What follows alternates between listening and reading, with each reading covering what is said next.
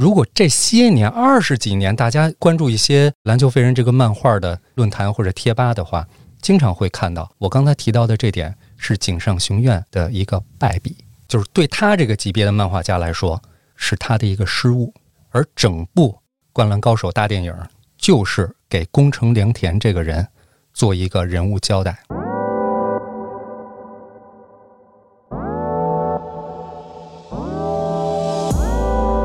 我就投篮，接着练投篮。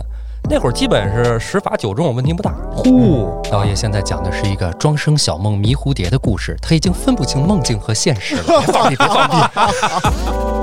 我当时我是真没这么想，就有别的班的女生啊过来跟我说，说你能教我打篮球吗？嘿，呵，哎呦我，说我我我其实不认识啊。然后但是看是吧，小工人都这么说了，那就说行吧。说那你星期天来学校找我吧，早上五点。还，还会约？倒没五点啊，那五点过分了是吧？约个什么晚上十一点七，八点都说约了吧？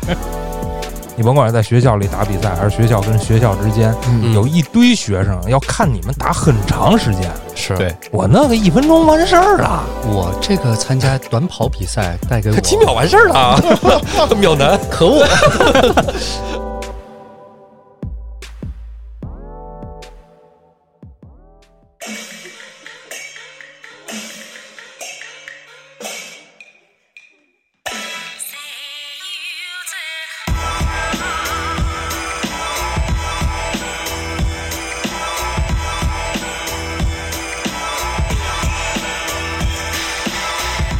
欢迎大家收听《话里有话》，喜欢听哥几个聊天的，可以在微信公众号中搜索后端组，里面有小编的联系方式，您可以通过小编加入我们的微信群，欢迎您到群内与我们聊天互动。我是主播嘉哥，小黑黑，导演，大家好，胡四儿。哇、咦，又串台了，串台了。胡四儿自己本栏目都不去了，然后来咱们这儿，怎么回事啊？呃，怎么回事啊？这个在胡四儿解释怎么回事之前啊，可能大家听出我的声音不太对，我呢也不知道自己得了这回到底是第几号病毒了啊，反正是有点感冒。胡四儿，你要想歇长假呢，你一会儿就离我近一点儿。那我先离你远一点儿。我今天你看我多明智，坐在了离你最远的位置。我们一会儿可以串，没有关系行，好，啊。那咱得说说胡四儿这么忙，而我啊又病得这么重的情况之下，哎呦，为什么非要录这一期节目？因为咱们这些老 baby 们、中年人们，哎，突然在这个月底啊又燃了一下。嗯第一个被点燃的吧，就是咱们这个圈里头嗯，第一个被点燃的应该是胡四儿，就是我，哎，就是那么偶然 也可能是必然。啊。其实是没多大事儿，嗯，就是一个不经意走过了咱们学校门口的电影院。我曾经工作的地方，哎，对了，就是那是你战斗过的地方。哎，所以嘉哥知道那个电影院自从改建完以后啊，嗯人气呀、也不是那么旺。对，昨天我从那儿一走，看里头人影攒动，哦，有犯罪分子，我就知道了，都来看《灌篮高手》了。嗯，哎其实我到现在啊，就咱们这个年纪的，说“灌篮高手”这四个字儿，别看这二十多年了，我特别别扭，我就讨厌叫“灌篮高手叫篮球飞人吗”，？还是篮球。哎，啊，我甚至都回避到什么程度？我宁可说是 slam dunk，就 SD。呵，我也我也不爱说他是灌篮高手，因为灌篮高手，咱说句得罪人的话，那动画片拍的比起原著啊太烂了。啊，对，但是说呢，很多人其实了解他还是通过这个剧啊，通过动画片儿开始的。是，对，因为咱属于是漫画达人啊，从小看漫画，嗯，但很多人不看漫画，是通过动画才接触到漫画。我不知道在座的哥几个从什么时候开始看这部漫画的，我看看有没有比我早的。呃，我应该是初中，但是也不会很早，大概也得是到初三的时候。啊，我可是初一，我跟道爷应该同步。嗯，对，我是去他们家看啊。我替你回忆一下啊，咱们上小学的时候有一部杂志啊。叫《画王》，画王，哦，这个画王全称其实叫画书大王，但是呢，当时有几个盗版的假画王，其中的一个假画王里头啊，就连载了这个篮球飞人。那你的意思就是那会儿还没有单行本？据我推测，应该是有，只不过咱们没接触到。嗯，哦，就是那个，咱现在想想，封底是浅绿色浅绿色的那一版，对，好像是三块五一本。那你们看的是早，我在看的时候啊，就已经是那种小的书了。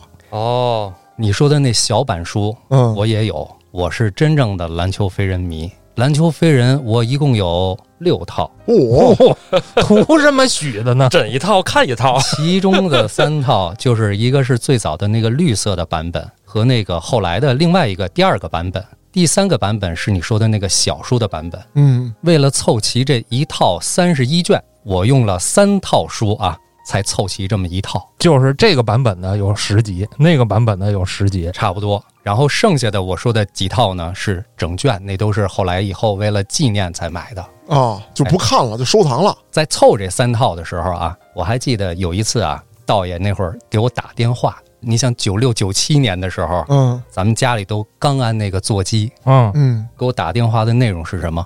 你快，咱们学校门口那旧书摊儿租书的那摊儿，啊，他家要撤摊儿了，甩卖呢，你赶紧来，没错吧？对，那会儿石景山啊，古城一条街嗯嗯啊，都是这铁棚子。后来说是什么违建还是啥，都给拆了嘛。就那时候要拆的时候，有一个租书的摊儿啊，那不就古中门口那个？对对对，就那个啊在，那卖书呢。我打电话给他，他蹭蹭就来。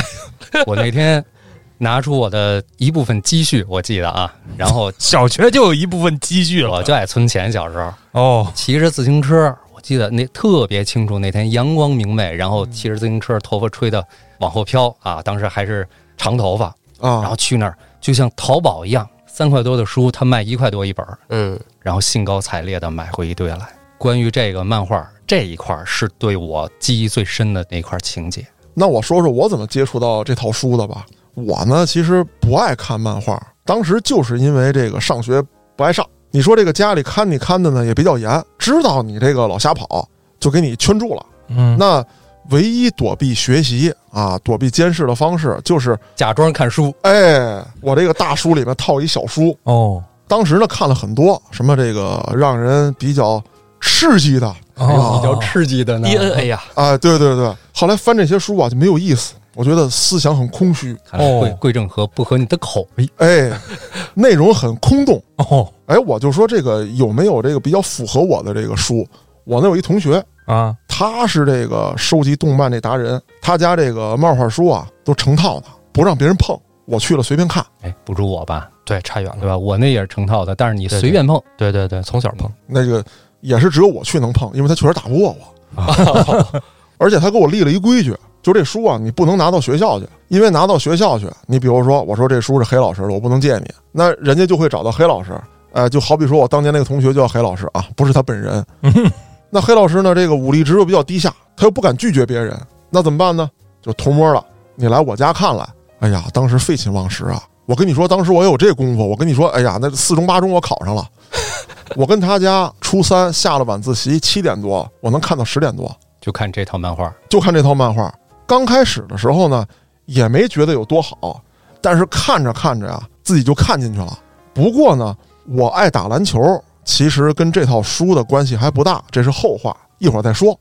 只不过这部书呢，让我找到了一个，甚至说是我以后写作的一个方向，就是男人写东西，男人看东西一定要他妈燃。至少要有那个点。对，热血，我知道嘉哥看这书跟别人最大的不同是什么，哦，就是别人带入的角色都是什么，我是樱木，我是流川枫。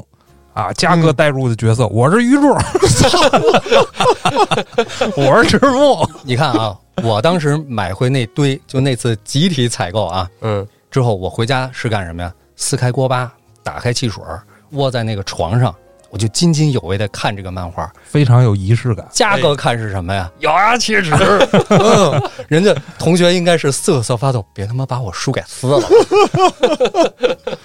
虽然说啊，后来的这部动画片确实跟漫画比起来呢，我也承认它有很多欠缺跟不足，但是它有一样东西是漫画书不能带给大家的嗯，配乐。没我就要，说这个，对，就是那几首歌这，首歌，哒哒滴哒滴哒哒哒，对，这个音乐一响起来，你就不行了。炸了，泪流满面。没错。刚才嘉哥哼的这段啊，一开始既不是片头，也不是片尾，是这个故事进行到一定程度之后，后来的一个片尾。然后在副歌起的那一段呢，当时动画片中展示的是一个群像，像藤真啊、木深一啊，包括湘北的这几个人啊、仙道啊，这这一个群像展示出来。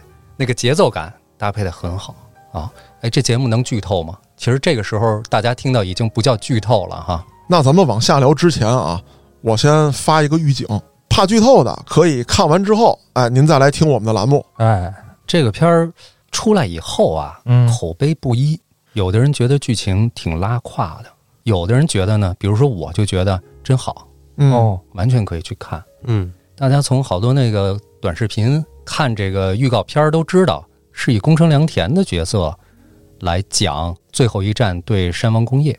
那到底它是一个什么样的视角呢？如果大家对这个《灌篮高手》或者说《篮球飞人》这个漫画有足够多的了解的话，能够感受到好多燃点和日漫里头的那种小细节。嗯，但是如果你要是了解的不够多的话，或者你看漫画的时候很浮皮潦草的看过去的话，可能就感觉不到它的那个妙处在里头。真狗人说的，赶紧的。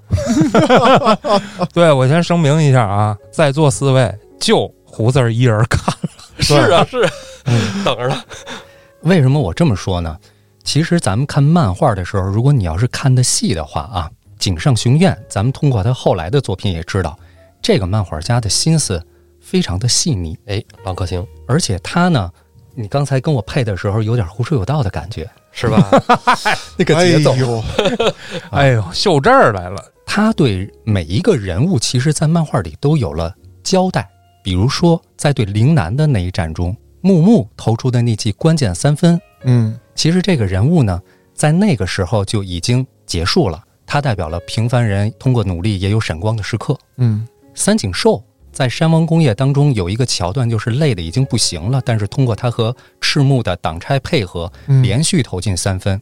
在那之前，他不停地追问：“我是谁？我是谁？哦我是永不放弃的男人。那个时候，他这个人物角色也已经交代完了。有的人会觉得三井不就代表浪子回头吗？不是，还有更深的一层，他代表了我终于以不同的方式超越了那个曾经非常优秀的自己。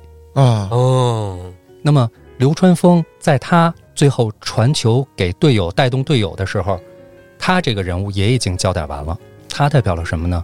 就是找到了一个新的途径去提升自己。嗯同样，赤木在跌倒之后重新站起来，知道了自己作为基石不用去击败每一个强敌。这个时候，他这个人物也交代完了什么呢？他实现了自己的梦想，他不再是一个一个人的球队，他有了可以依赖的人，一个出色的人，强如赤木这样的人，同样需要可以依赖的肩膀。哎呦，我觉着听胡子说比看电影好 太细腻了哈。哦。樱木呢，这个咱们不用多说，大家有自己的见解啊。嗯唯独差了一个人，在漫画中没有做出这个人物的最后的交代，工程就是工程良田。嗯哦，如果这些年二十几年，大家关注一些篮球飞人这个漫画的论坛或者贴吧的话，经常会看到我刚才提到的这点是井上雄彦的一个败笔，哦，哦，就是对他这个级别的漫画家来说，是他的一个失误。而整部《灌篮高手》大电影就是给宫城良田这个人做一个人物交代。突然变 C 位了。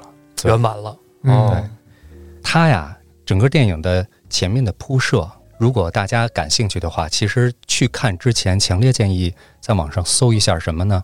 一个外传，我忘了是叫《Ring》啊，还是叫《耳环》了，讲的是宫城良田小时候的故事，他在海边上的一段故事。那么这个电影当中呢，也有这个大环境的交代，同时呢，也交代了宫城良田的哥哥后来遇海难死掉了。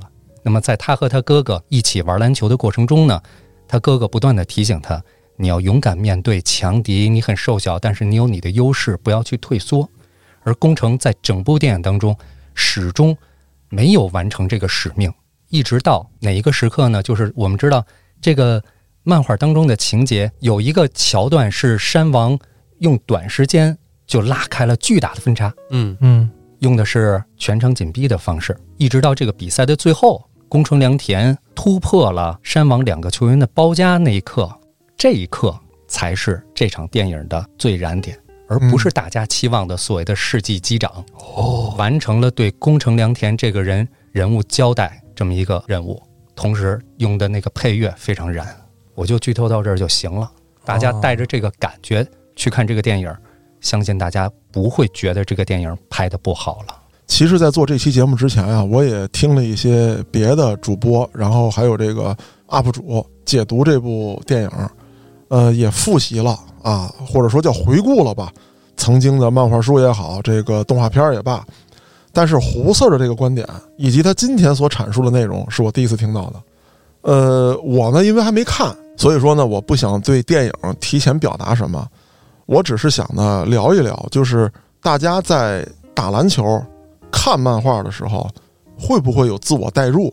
就是我是里面的谁？难免吧？那我带入的最猛了你就是浪里白条嘛？啊！最后这个涌进门外是吧？对，我从小看漫画其实是胡四儿带的，哦，我看漫画就一直有代入感啊，总觉得我应该是漫画里的谁谁谁，我要像他一样啊。但有的时候看漫画呢，很难找到就是那种感同身受。例如说，一开始胡特带我看的漫画是《七龙珠你别我带你看的漫画，是你去我家自己选的。》啊，对，反正就是看《七龙珠》。你带入那只猴子，你选的吗？偶像？一开始吧，看的时候肯定都喜欢主角嘛，刚开始小孩嘛，喜欢那个小悟空，后来孙悟空是吧？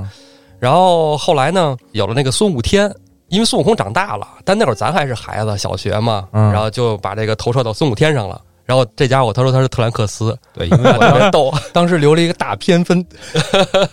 对，但是呢，我们生活中又遇不到纳美克星人，所以很 这就找不到那种代入感了。于是我们俩合体，然后约了一个同学，叫我家里把那个同学揍了一顿。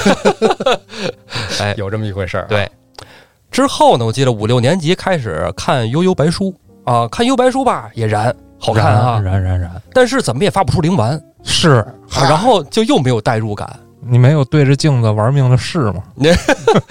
嗯，那个可能有点太中二了，我稍微有一点点中二，但不那么中二。然后后来就初中了，初中我跟胡子不在一个学校了，但是我中午还是找他去看漫画，这个习惯就很多年了。在初一刚开始的时候，出了一部北条司的漫画叫《黑侠嗯》，，挺冷门的，很少有人看过对，啊。然后他家有啊，跟他那看，但是那就是成年人的故事了，就打架嘛，就是嗯韩玉良那一套嘛。一般人看的不都是城市猎人吗？啊，对对对对对，嗯就跟那个风格差不太多。嗯啊，然后呢也没有什么代入感，就是看一热闹，打架嘛。但是在之后啊，我突然发现有一个篮球飞人那个漫画，然后就开始看。对，呃，其实初一的时候还是喜欢踢球的，从初一下半学期开始，就因为这个篮球飞人的漫画，开始喜欢上了打篮球啊，然后就刻苦的练啊，然后每天练投篮、三步上篮。早上起来五点多就起来上篮球场去打球去，嗯以前是通过漫画在找漫画中的代入感，但是《篮球飞人》这个漫画啊，让我在那一刻啊放下了漫画，而到了篮球场上，你见过凌晨五点的石景山吗？那见多了，见多了。道爷见没见过？我不多说，道爷他爹那见了几十年。因为我小时候田径队的，我每天六点半就到学校了，小学啊，你疯了吗？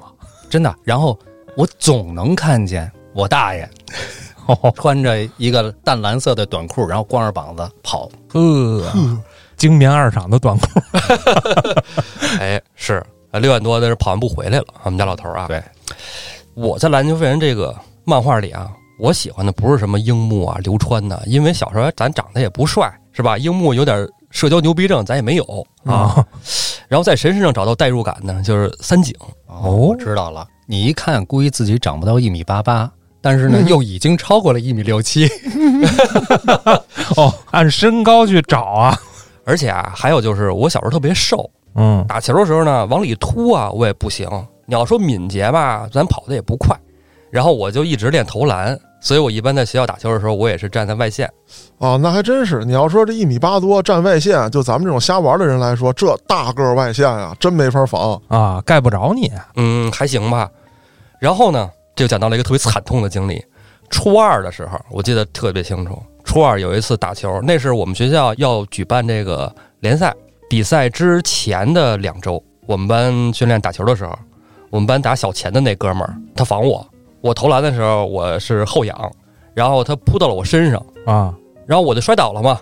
他哦起来的时候踩在我脚踝上了，哎呦，嗯，然后把我这个脚踝给踩脱臼了，然后小腿骨骨裂，嗯，歇了一个多月，对，歇了得将近两个月吧。啊，然后反正就是错过了比赛嘛，这是我特别大的遗憾。对，青春的遗憾。然后在我在家休假的时候，篮球飞人那个动画片出了一盘磁带，是盗版的吗？应该可能是吧？啊就是以前古城它不是有两条街吗？啊，对对对，咱们最熟悉的是东西那条，然后南北那条上卖的全是盗版的。你们一再形容的这两条街啊，刚才道爷也形容过了，嗯，大家脑补一下，其实就相当于石景山的秀水街，真的非常繁华。嗯特别热闹是嗯那会儿晚上那是人声鼎沸啊！对对卖牛仔裤的，卖一点当时觉得很潮的东西的，卖玩具的，什么卖小鱼儿的，音嗯，像制品的卖羊肉串儿的，啊，什么都有。我就记得南北那条街上有不少这个盗版的这个磁带，但是是音质都不太好。当时也听不懂什么音质啥的嘛。其实我一直跟家待着呢。然后呢，有一同学啊，胡四儿也认识。他放学的时候买了这盘磁带，兴高采烈来到我们家，然后给我听说：“你你看这出磁带了，啊，呃，挺好啊，一块儿听吧。”听完之后呢，他就走了，磁带就留给我们家了。然后等到我们学校比赛那天啊，我也没能去了，我在家就听着那个磁带，就刚才嘉哥哼的那个调子，自己找感觉特别难受。哦，特别难受。哎哎呦，看来这一个漫画书给人带来三种感受了。嗯我是觉得特别的欣喜，嘉哥觉得特别的狂躁，然后你觉得特别的难受。没没没，这难受只是刚开始啊！你看，当时你要好容易把投篮练好了，然后又不能比赛，这是很失落的嘛。然后等养好了以后，比赛虽然过去了，但是咱学校还是打球嘛，我就依然反正也不能跑，也不能跳，只能在外线投嘛，投着玩。如果真是说那个打那个三对三什么的，肯定也上不了嘛。然后那会儿就是看他们打也还行，但等我腿养好了，哦，那可牛逼大了！我跟你讲，投篮贼他妈准，是吗？嗯，把你符给你接了。哎，对，真的是特别准。你是不是天天 在家躺着就脑练？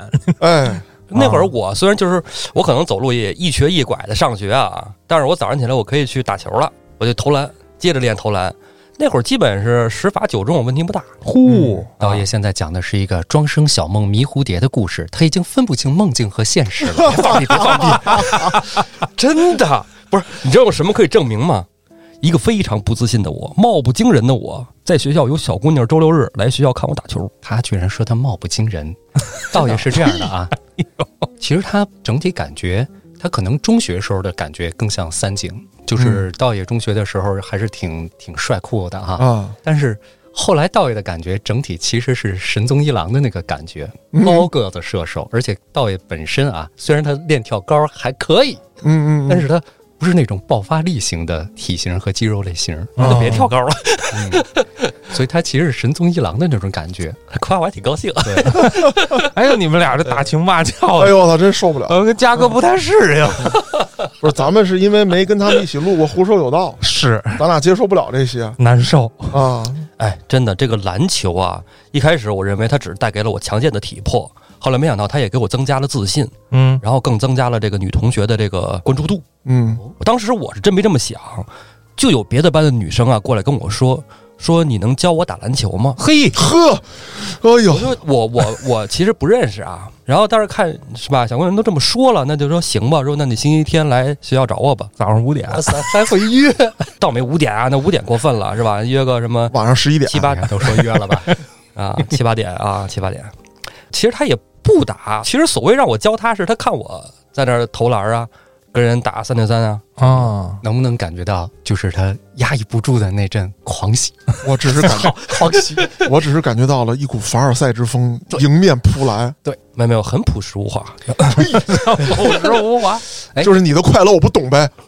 那个捋一下咱们之间的同学关系啊，嗯，我跟道爷是小学同学，哎，我和嘉哥是高中同学。高中同学，道爷跟黑老师是小舅子关系啊，高中同学，高中同学，嗯，姐夫与小舅子的关系啊。我跟嘉哥是小学同学。对，你看就是这么复杂。我觉得听众没听懂，其实他们也不在乎，就是我跟胡四儿呢是小学同学，你不用再说一遍了，他们听不懂。再跟黑老师是小学同学。我跟你说是这样的，听胡说有道，睡觉就算了，你别影响人家话里有话的。行了，好吧，嗯那这样吧，那个道爷，无论你讲完没讲完，我听到你的叙述呢，我已经按耐不住了，啊，我准备打断你啊，说几个 我的点。下次我回头打断我的腿。嗯 我准备打断你。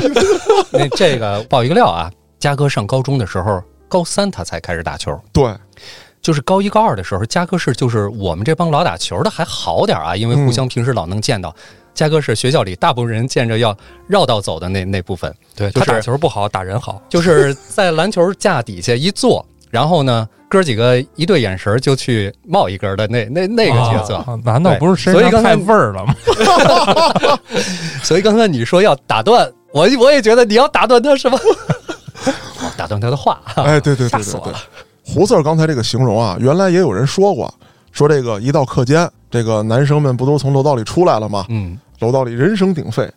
当我一出现的时候呢，就像咱们看这个《动物世界》，这个鲨鱼啊游进了鱼群，然后鱼群散开，其实可能就是嫌我味儿。嗨，我开玩笑的，嘉哥啊。那咱们说正经的啊，我提几个点。刚才胡四儿说了，我是上高三的时候才开始打篮球，那这个作为重点说，我放在后面。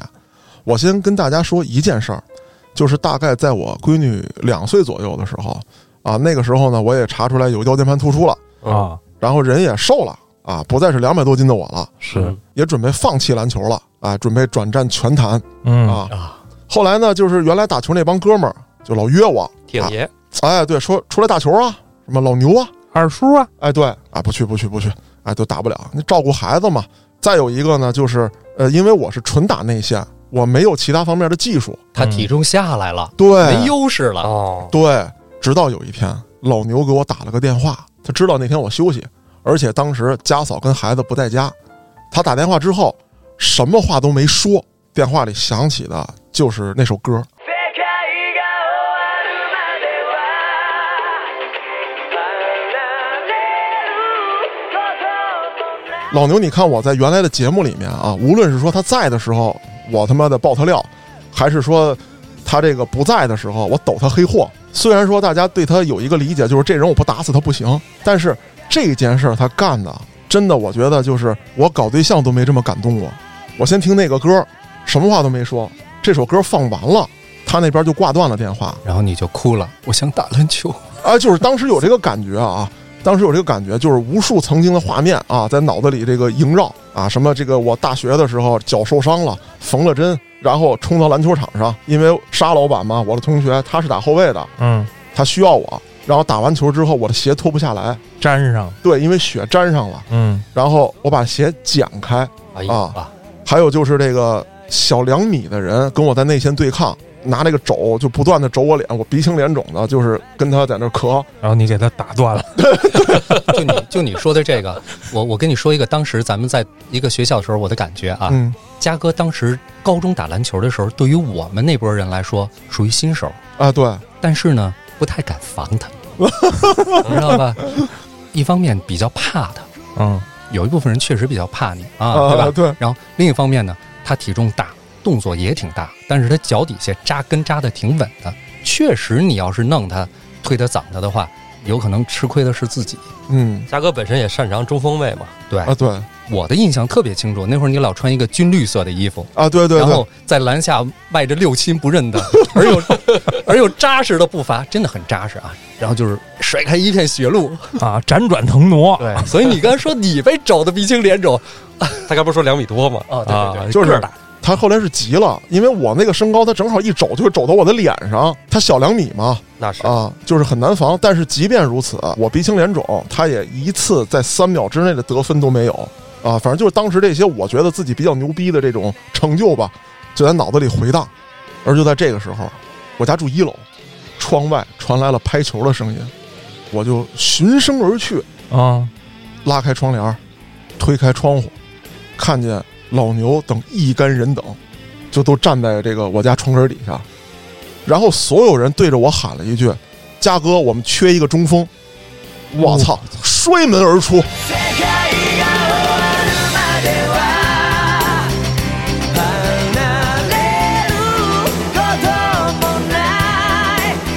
这个是我已经三十多岁了之后，就是给我带来的第一次燃的感觉。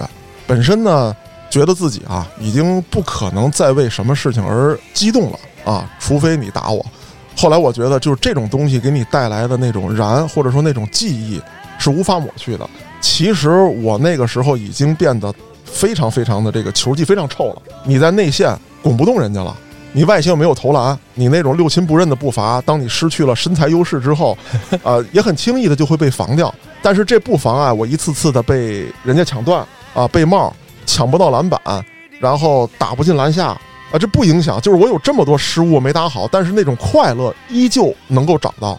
运动它不一定非得要赢，其实嗯，啊，它的意义有很多。尤其篮球这个运动啊，带给人特别宝贵的一点是交朋友，对，而且它是有一种团队精神在里面的。甚至有的时候，一支球队如果是一个学校的球队的话，还会有那种师兄弟传承的那种帮带在里头。哎对比如说我们在某一个学校的时候上大学，这一个系队儿不是说你这一个年级的同学，你像我当时侦察系，我的师哥怎么带我，我又怎么带师弟，哦，结合这个电影里头有一个小细节，就特别让我感动，就是咱们看番外篇和看漫画都知道，良田后来是湘北的队长。对对，湘北在最后时刻迎来反超可能的时候，工程把大家召集在一起，说了说像类似，比如说优势不会自动回到我们这边来的啊，嗯，然后呢，大家一起搭搭肩，鼓励一下。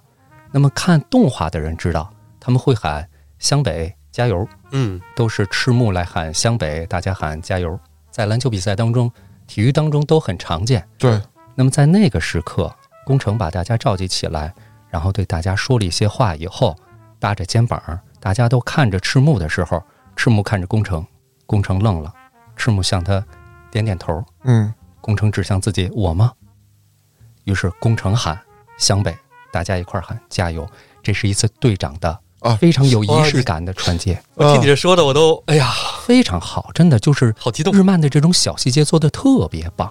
就是这个我也有感触。我谈两点，就是一个是刚才胡四儿说了，打篮球是会让你交到朋友的。就像胡四儿介绍的，我刚开始接触篮球的时候，大家不敢跟我打啊，有些人怕我，有些人是因为我太味儿啊，开玩笑啊，就体重太大，确实不敢防怕受伤，啊。对，但是慢慢的，其实是篮球让很多不太了解我，而只是看到我外表的这些人，跟我成为了朋友。嗯啊，我们开始有说有笑，他们也觉得我这个人其实挺好接触，这是一方面。另外一方面，我讲一个真实的事件，我接触篮球晚，我上大学之后，因为这个身高体重啊，沙老板当时找到我，我学一个中锋 对，永远是这句。啊。但是我们系啊，跟这个瘦系比起来啊，就是海拔就不是那个瘦系的小前锋跟我一边高，一米八四，嚯，人家的中锋一米九七嗯，啊，就是打不过嘛。他们是部落的嘛，啊，对对对对对，啊！打球的时候呢，其实也没有人传我球，因为都知道我打得很臭。我唯一在场上的作用就是把对方的中锋推出三秒，啊，没有任何用。防守。哎，你把自己说的低了啊！我我印象最深，咱俩有一次在教育局的院儿里头哦哦哦！打过一次球，你的作用不止于此。我当时你带给我好几次惊喜呢，我记得啊，进了，我这也能进，我我记得特别清楚。啊，那那是那是后来了，接受过一些训练之后啊。那我记得非常深，就是在正规比赛当中，我第一次打进的球是沙老板传给我的，就是当时整个队伍没有人传我球，而沙老板又是这支球队里打球最好的那个人，他既是进攻的发起者，同样也是进攻的终结者，就是甚至说，如果他不打，我们就交枪认输。有一次就是这样啊，当然是后来我带着大家说一定要挺住，挺到沙老板回来。我们输了十多分，然后沙老板自己追回来的。嚯，分位，然后那一次就是三个人包夹沙老板，然后沙老板从人缝里把球塞给我了，当时就对我怒吼道：“出手！”我还就打进了。就是那一刻的时候，其实我人是懵的，我不知道自己做了什么，也不知道这一球的这个重要作用。而那一球恰恰是这个反超的一球，就没有人会在意到我会把这球打进，所有人都觉得我是一个推土机，嗯，啊，是一个相扑，他他他妈不会进攻，但是那球打进了，然后就在所有人都犯傻的时候，沙杰斯冲过来，因为他很瘦嘛，个子也不高，一米七零，扑你身上了。对对，就扑我身上了啊，然后就开始拿那个手在我脑袋上一顿葫芦，这个时候场边才响起了各种的欢呼，而我也就在那一刻突然找寻到，就是说一个大胖子，你能在除了铅球这项运动之外，其他的体育运动中，哎，你能找到成就感。还有标枪呢。啊，对，好吧，还有摔跤、拳击什么各种啊，对对。真燃，我听着都是燃。哎呀，真爽！而且道爷我还有跟你类似的经历，哦，就是有小姑娘找我，我大概是上大二那年，我们跟外校去打一场球赛，然后呢有一个姑娘，她个儿也很高，一米七多，是我们学校这个女篮的。然后当时我被换下场的时候，她给我把水递过来了。后来呢，她还给我织了条围巾。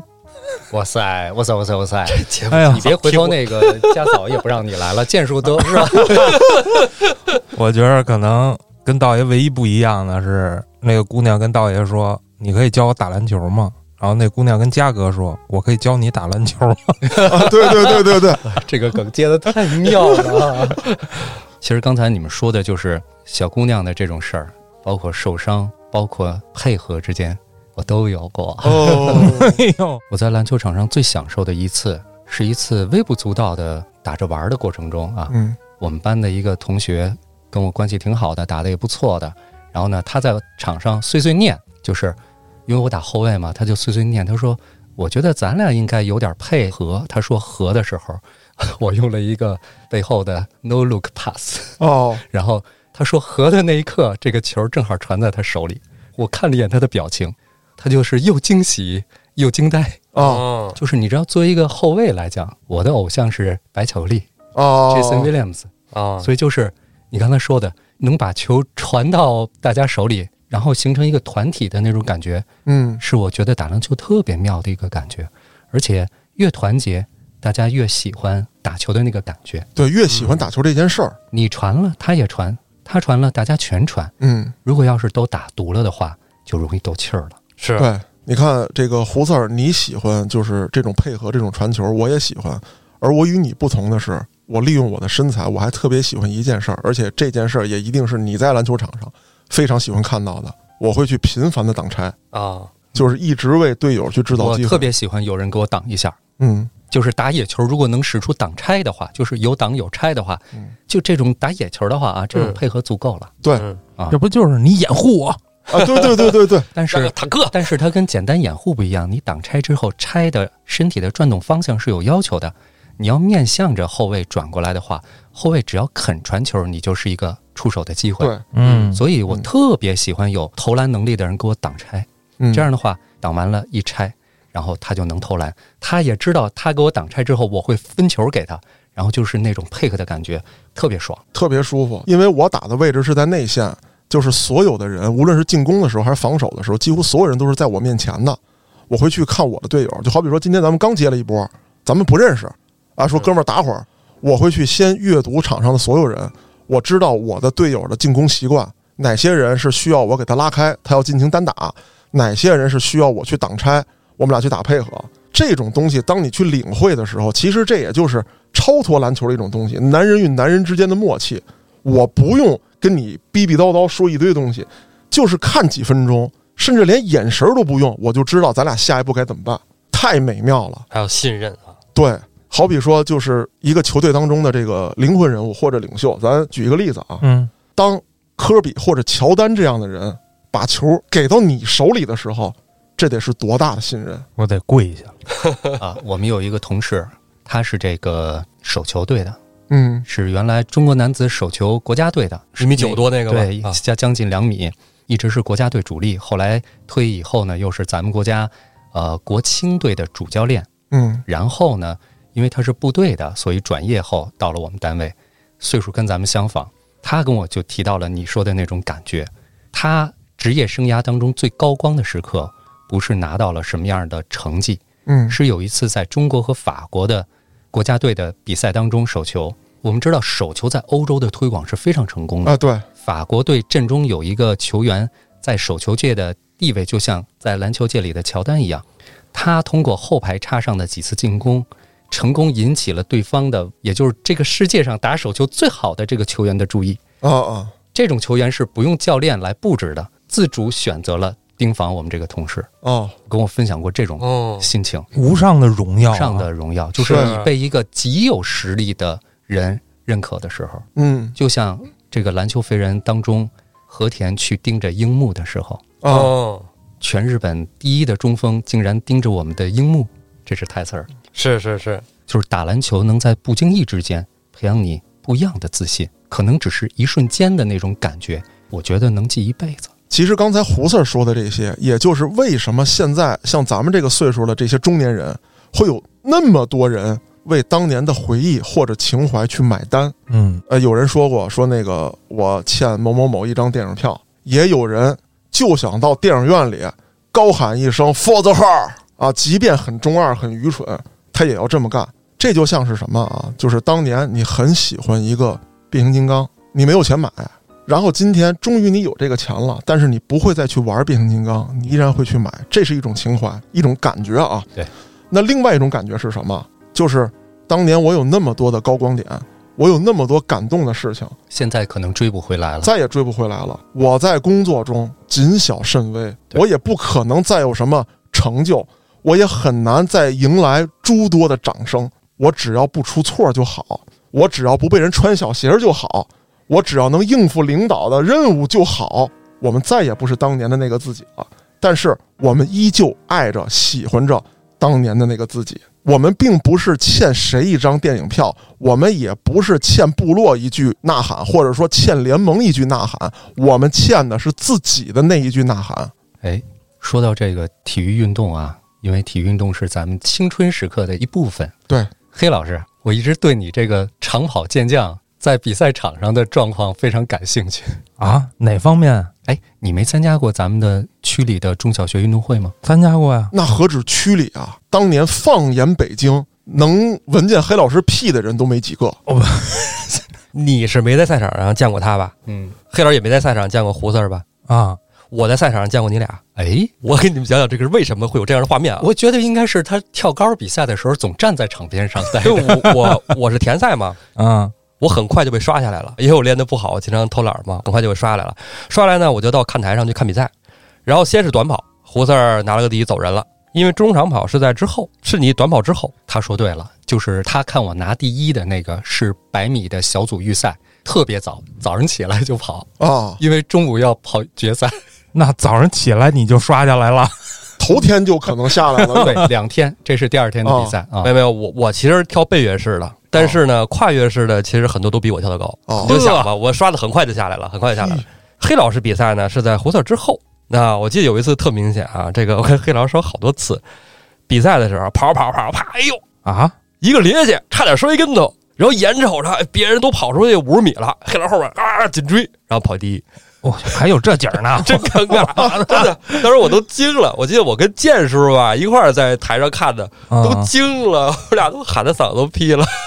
其实我当年赢就赢在一个抗酸能力，甭管是四百还是八百哈，跑到最后啊，你肌肉肯定是酸或者没劲儿。嗯，但是呢，我就会把一定的实力保存到最后，因为我知道他们到最后都不行了，所以你摔那跤是故意的。哦不是，然后在最后就干掉他们。嗯，但是我觉着这个田径比赛不太像篮球，因为篮球啊，它时间够长。你甭管是在学校里打比赛，还是学校跟学校之间，嗯有一堆学生要看你们打很长时间。是对我那个一分钟完事儿了，我这个参加短跑比赛带给我几秒完事儿了啊，秒男。可恶！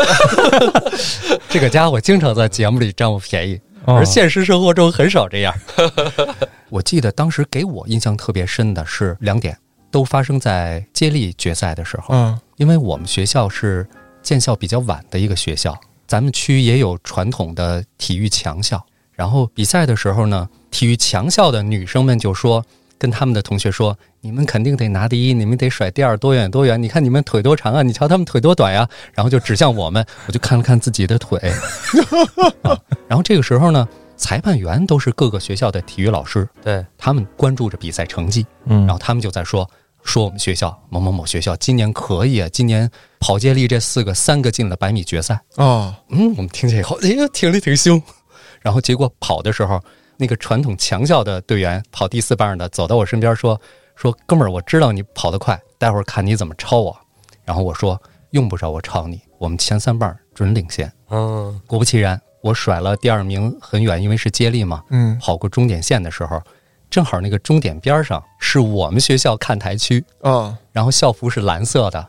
我瞥了一眼看台，一片蓝色从上部看台区冲到下部看台区，哦然后就这一瞬间，我到现在我都记着，这是我十五岁的事儿高光时刻。啊，哎呦，那灭掉的应该是你们学校黑老师，九中啦。哦呦，哎哎呀，这个节目聊出仇恨来了怎么啊！能暴露学校呢？前一阵儿我媳妇儿还说我呢，说要不说男人至死是少年呢。我经常会被这种比较幼稚的情怀对情绪产生波动啊。他不只是情绪和情怀，我跟你讲，他喝茶的茶具边上啊是贝吉塔和宫城良田。嚯，我觉得这不幼稚，嗯，青春这个词儿永远也不过时。这个阶段是你认识世界、被世界打动的那瞬间。对，就是你在这之后，你被频繁打动，你就没有那个感觉了。嗯，就那个瞬间，特别值得让人回忆。是的，反正我个人觉得，就是咱们这代人对青春的情怀的包容性上又有了提升。昨天我去看电影的路上，正好我们家老爷子在小区边上遛弯呢，说干嘛去？我说看个电影，看什么电影啊？我说嗨，大马路上我不好意思说动画片儿。那四十的人了，看他妈什么动画片儿啊？立体的，哎，我觉得可能我儿子四十的时候，没准他说，嗯，看个动画片儿，我就啊，一块儿去，对，嗯看什么呀？我看过吗？啊，《灌篮高手》大电影续，是吧？嗯，其实很多人说说这个中年人有韧性啊，其实我觉得是相反的，在我这儿来说是相反的。就中年人之后呢，我可能遇到了挫折的时候是隐忍，是把它忍下了，而不会越挫越勇。但是青春的时候，那真的是越挫越勇。还是拿篮球举例子，那时候上学的时候，我不是觉得自己是那个了吗？啊，都有小姑娘来说教我打篮球呀，都有这种场景了。嗯，我觉得我真行了，然后我就是找胡字儿去了，因为我俩不在一个学校嘛。我说你打篮球吗？他说 对，小学时候我踢足球，对，他说我有时候打。我说咱俩单挑啊，周末咱们约上哪个球场？他说啊行，我知道。然后周末我们俩骑自行车分别到了那儿，开始单挑。哦，冬天那次，我被刷了个秃儿，然后我每周末锲而不舍的找他去刷秃。我跑得快，一步过。那会啊儿不会别的太多的，就啊只会一步过，就是看乔丹打球，看艾弗森打球的那个啊年代。你刚才说的那个，我其实有一点想说的什么呢？就是你中年的抗挫折能力，你的韧性，可能和你青少年时期留给你多少美好的记忆有关系。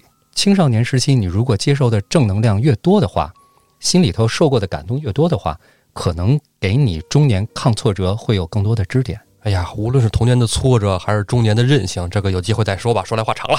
胡四儿这个说法吧，只是一方面。另一方面来说啊，就比如说我，其实我那会儿也特喜欢打篮球，初中的时候，但是我是田径队的，所以呢，他训练的时间是一样的。哦，我被篮球队选中过，但是因为我的田径项目更重要，这两个教练其实你就不用聊了嘛。你说这我也遇见过，但是我们教练比较宽容，别他妈崴了脚啊！啊，但是因为我训练时间冲突，那我就哦只能还是去练田径，放弃了篮球队，那我就没有这些光荣哎，你你这是个谦虚了，黑老师。啊。咱俩高一的时候篮球比赛，咱班都凑不出仨人来，咱俩随便带一个人抽签儿，咱们抽中的第一个打的队是高二的，那个班里一堆打篮球的，第一场咱就赢了。当时我记得我跟你说，我说我对投篮很有自信，你如果有球给我就成。然后黑老师跑动移动速度极快，对他虽然是练长跑的，但是他跟我说过一次他短跑成绩，我觉得跟我差不多。嗯，他移动速度极快，而且抢断那相当厉害。看看他的罗圈腿，来，咱俩看看，罗圈腿上非常有相似点。这也比黑老师拿了球就塞给我，我就投；拿球就塞给我，我就投。而且黑老师真的是这个传球很有天赋啊，啊，移动速度也极快。那场比赛我记忆特清楚，因为当时高一我就想打赢高二几乎不可能嘛。嗯，你再怎么说，人家配合一年了，对，对吧？咱刚到那学校去，你说有这么一个朋友多重要，嗯他经常能给你想起你忘了的事儿。对，我突然有一种感觉啊，就是当道爷形容黑老师的传球的时候，有多么的舒服，我就想到了黑老师 捧哏有多么的舒服。你想什么呢？四个大老爷们聊舒服的问题，哎呦，我操！真他妈奇怪。哎呀，睡不着了。嗯，其实我初中的时候我特别内向，你像不是我操，你要聊这个，我可就困了啊。你说为什么我没看那么多现场的比赛？我都是我比赛完我就扭头我就出去了，哦，看回放，然后分析战术，不分析。我外边了，我就找一犄角旮旯，我待抽烟去了待着去了，就是特别自闭，因为我一直都很压抑这个人。岁数小的时候，或者说你说青春期的那个时候，一些影视作品、动漫作品对我是有影响的。比方说，为什么我会去选择打篮球？为什么我会去选择打拳击？其实，并不是因为说我看了《灌篮高手》我就要去打篮球啊，或者说我看了泰森的拳赛我就要去当泰森，并不是，是因为那个时候我这个身材在大多数人眼里是你跟体育一点不沾边儿的。哦，你说的是那个时候，对，你那个发型和体育也不太沾边儿，当时呃，对，就反正没有一样啊，每一个毛孔跟体育都不沾边儿啊。那我就要让你看看，你们都错了，我错了，别削我，不是这个意思。我不去神农架。我削你不是你去神农架，是我他妈出不来了，我操！哎，还说呢，胡子那天你知道给我吓坏了。我的节目里你不在，你知道吗？也没人拉着我，也没人给我提醒。我说嘉哥喜欢文史，给我吓的。这个事儿已经有听众朋友告诉我了啊。录完这期节目，你神农架啊！我今儿带着胡子来的，你能不能饶了我？哎，言归正传啊，言归正传，嗯啊，就是当所有人都说你不行的时候，我这个人就是我必须告诉你我行。可是等我到了这个岁数啊，跟我第一次参加拳赛也时隔了三四年了，我现在特别希望人家说我不行，那我就不干了解坡下驴了，这是。啊。对，所以说为什么你那么怀念当年的那个自己？你的外部条件那么不好。然后你的心智也那么不成熟，你也没有那么强的这个办事能力，或者说与人交往的能力，等等等等各方面，你都很垃圾的那个时代，你却有那股精神。人家说我不行，我就要证明给你看我行。因为那是青春呐、对每一个男人，我觉得都会去追寻当年的那个感觉。可能我们每一个人的感觉不一样，但是追寻当年这件事儿，可能对于每一个男人来说都是无法割舍的一件事儿。这是一期让人热泪盈眶的节目。我录话里有话这么久啊，包括脏事儿啊，这是最感动的一期，就是感动的点特别多。我怎么没看出来啊？我隐忍，就是抗酸能力就是强。对，抗 酸所以我想总结的我自己啊，就是那个曾经你觉得很二逼，但是又很喜欢的那个你自己，一去不复返了。它正如很多我们所追求的作品一样啊，这就是青春。比方说，柯南不需要结局；比方说，这场全国大赛不需要去打。这也正如青春一样，它就悄无声息的就结束了。它悄无声息的来了，你不知道自己从哪一天、哪一分、哪一秒开始，自己进入青春期了，自己开始犯中二病了。咱们已经开始考虑孩子这波人了。嗯，你刚才说的时候，我就告诉自己，孩子不知道什么时候他也会经历这个，我不要扼杀他，我要小心关注他。哎呀，一下我们就从青年到中年了哈。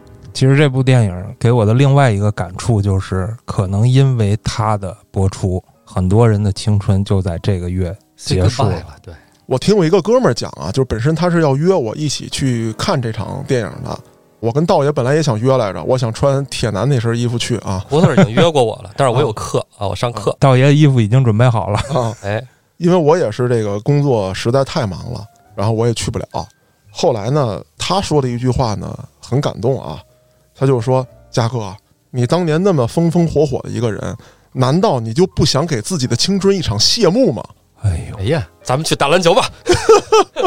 当我听到这样一句话的时候啊，我先说一下我听这句话的场景是在哪儿，是在我的小厨房，啊，喝着你的伏特加，喝着我的伏特加，然后他妈的刷着我的视频，然后一边刷视频，有时候一边查查网页，寻找点这案内人的素材，然后捋一些该死的东西，给单位的人打一打电话，干着这些无聊无趣的事情。而就在我跟他对完话的那一刻，我放下酒杯，愣在这个厨房，我四周环顾，我操他大爷！我这五六年就是在他妈这样一个破他妈厨房，喝着他妈该死的伏特加度过的。我需要什么谢幕？我的青春早他妈在不知道什么时候的时候就谢幕了。你看，我就说他一一提到这个漫画，他就开始狂躁。你还年轻，你还有当时那个感觉。啊，那当然这也是我作为一个暴躁的中年人啊，这是我的一个看法，可能跟大家还是不太一样。我觉得嘉哥你刚才表达的很好，确实是嗯，说了好多我们说不出来的那种哎感觉，是可能我也有对，说不出来。你说的是另一种感觉。也很好。啊、是吗？得到黑老师的认可了。其实今天这期节目给我的总体感觉呢，是咱们几个老 baby，然后带着听众朋友们忆往昔了一下。啊，我觉着是给青春烧了一次纸。哎，对，差不多是这个意思。那其实整个人生来说呢，它也就像一部漫画、一部小说、一部剧，它在不停的更新。我们翻开曾经的那一页，无论是辉煌的还是遗憾的，那么从中年开始，那其实也是故事的一个新的篇章。我能理解嘉哥说这个，就是也许二十年后、三十年后，你会觉着现在也是青春。哎，对，就像我一开始提到的，这个电影里给一个个角色进行了角色的交代一样，给我们做角色交代的那一天还早着呢。哎，就像胡四儿说的，咱们希望“话里有话”这个栏目呢，能够一直持续下去，给咱们的交代还早着呢。《水浒传》还早着呢。嗨，那你们还是快点吧，快了，快了，你一直都没听吧？赶嗯紧，差不多了啊！OK 啊，我觉得这期节目呢，咱们也没必要再上什么价值了，也没有必要再做任何的总结了。欢迎大家在评论区去分享你们对这部电影、你们对曾经的自己、你们对青春的那一份回忆。对，欢迎大家来评论区写小作文儿。然后呢，做一广告，嗯，嘉哥一直说有新作，哎，哎，当然那个大作呀还是没写完，嗨，但是有一个小作啊，哦。马上就要以文字的形式嗯，在某平台更新了。到时候更新的时候会通知大家的，一定要过去支持一下。我这儿先预个热，欧了。那各位听众朋友们，等待你们的支持。我是主播嘉哥，咱们下期再见。